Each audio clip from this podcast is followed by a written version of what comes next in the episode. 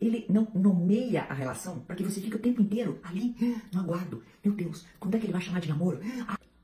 Olá, a seguidora que eu vou identificar aqui pela letra G mandou mensagem para mim inbox no Instagram e ela diz: Tenho 50 anos, estou vivendo um período complicado. Fiquei casada há mais de 20 anos, meu marido faleceu no começo do ano.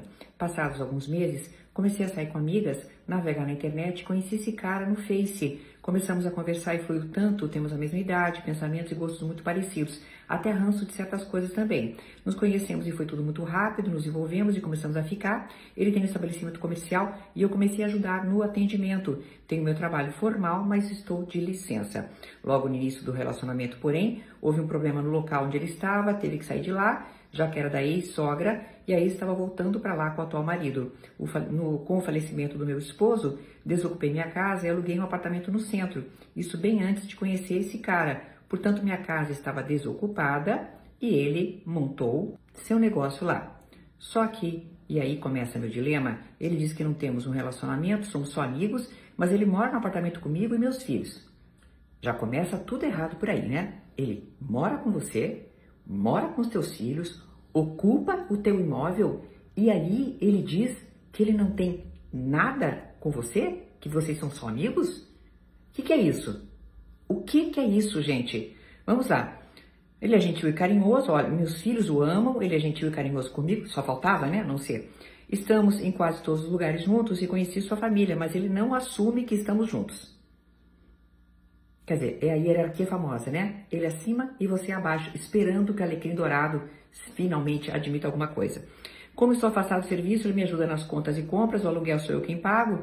Ele diz que preza sua liberdade e que não quer que ninguém pegando no pé sai com amigos e eu não falo nada. Diz para mim sair também, mas quando vou fica me cobrando. Agora estamos separados, aspas, justamente por isso. Ele distorce as coisas, dizendo que eu cobro e discuto, mas não é verdade, já que quem começa é sempre ele para poder é sempre ele para poder dar os perdidos. Olha a manobra. Então ele cria a confusão, caça a confusão para ele poder sair. Creio que seja narcisista, já que tem uma necessidade extrema de elogios e aprovação. As mulheres o desejam e os homens o invejam. Olha, ela coloca até a mãozinha, porque ela já sabe onde ela está metida, né? Fica difícil saber em que lugar eu me coloco nisso tudo. No lugar de chão. Chão. Piso. Lá. Lá que vocês colocam.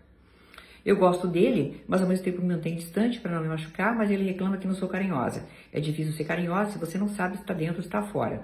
O que sei é que dói quando ele se afasta porque ele termina, mas a gente se vê todos os dias, pois seguimos trabalhando juntos. Ele projeta vários planos de futuro para nós, nos negócios, e aí de, do nada volta para minha casa.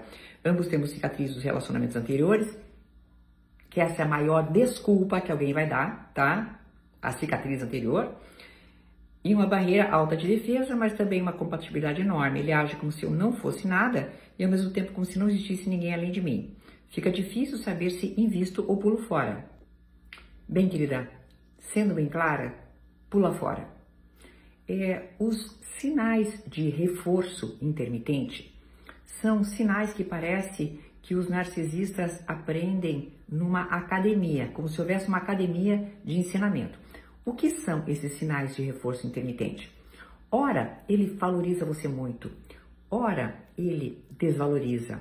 Ora, ele diz: Olha, estamos aqui, estamos aqui fazendo um negócio junto. Ora, ele valoriza o trabalho de vocês. Ora, o que, que ele faz? Ele pula fora. Ele não nomeia a relação para que você fique o tempo inteiro ali no aguardo.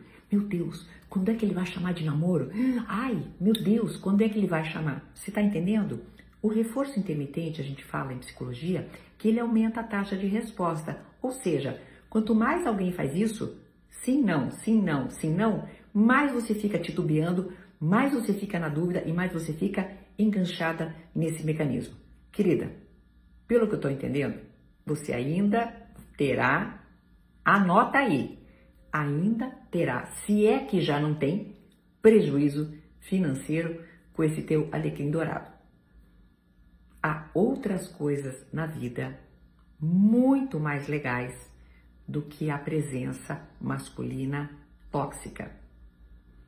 Há outras coisas na vida muito mais legais do que a presença masculina tóxica e causa espanto de saber que uma mulher se sujeite em 2023, agora já 2024, porque esse vídeo vai ao ar em 2024, com isto. Até uma próxima!